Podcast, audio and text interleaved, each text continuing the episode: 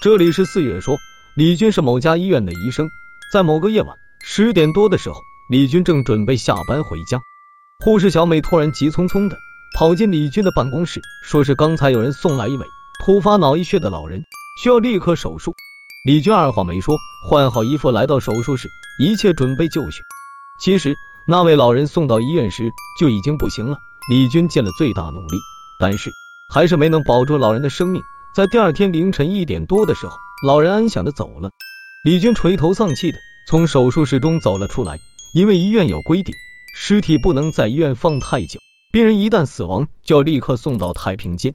于是李军他们为老人洗干净了身体，穿好衣服，用洁白的被单盖住了他。安排好其他人都走后，李军开始想着怎么处置老人的尸体了。虽然别人常说搞医学的人胆子特别大。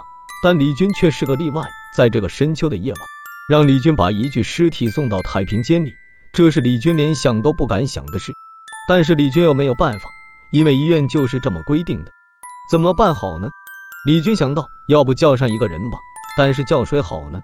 对了，叫上小胖吧，有人陪着他一起去，这样李军就感觉没有那么害怕了。小胖和李军是发小，在医院管后勤，于是李军到办公室把小胖叫来了。小胖倒也是很痛快的就答应了，不过一会儿小胖就来了。李军，啥事？于是李军把事情的前前后后讲了一遍。小胖笑了一下，说道：“小事一桩，没问题。”李军当时真不知道说什么好，仿佛抓住了一根救命的稻草。然后他们一起把老人推了出来。一路上他们什么也没有说，气氛诡异的很，直到出了住院部。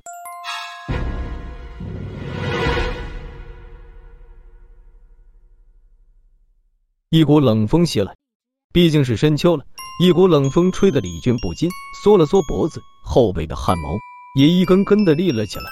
到了太平间的门口，李军打开了门，探头望去，里面冷气逼人，而且黑漆漆的。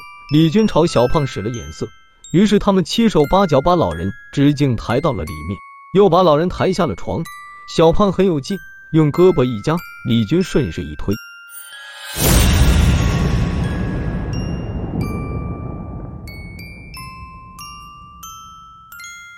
老人的手便在空中划出一个完美的弧线，李军心里不知为什么咯噔一下，急忙松开了手，说道：“行了，行了，小胖，走吧。”等一下，他的手压在身体底下了。小胖回应道：“行了，反正也死了，快走吧。”李军黄头冒着冷汗，恨不得马上离开这鬼地方。当李军拉着小胖离开时，回头一锁，那种感觉就像是锁住了地狱之门。李军和小胖分别后，李军回到了办公室，一看已经快三点了。于是李军准备在办公室待到天亮。就在这时，电话响了。李军习惯的拿起听筒，里面刚开始没有声音，然后是一阵沙沙的声音。紧接之后，李军听到了一个苍老而无力的声音：“李医生，我的手，我的手被压住了，疼！”李军顿时晴天霹雳。难老人活了？不可能啊，不可能啊！李军摇了摇头，急忙挂断了电话。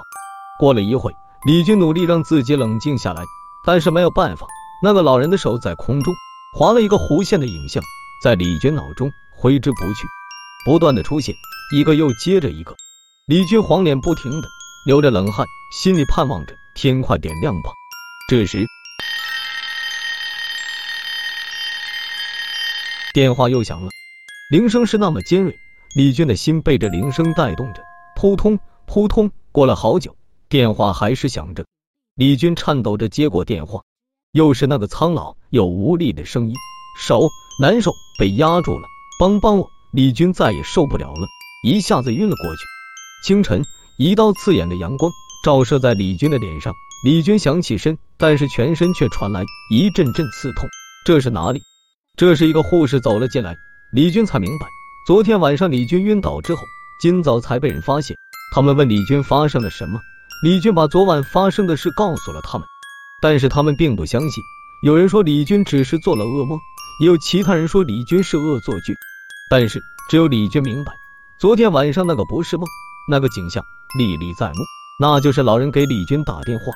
这里是四月说，今天的故事就到这里，如有不适，还请退出。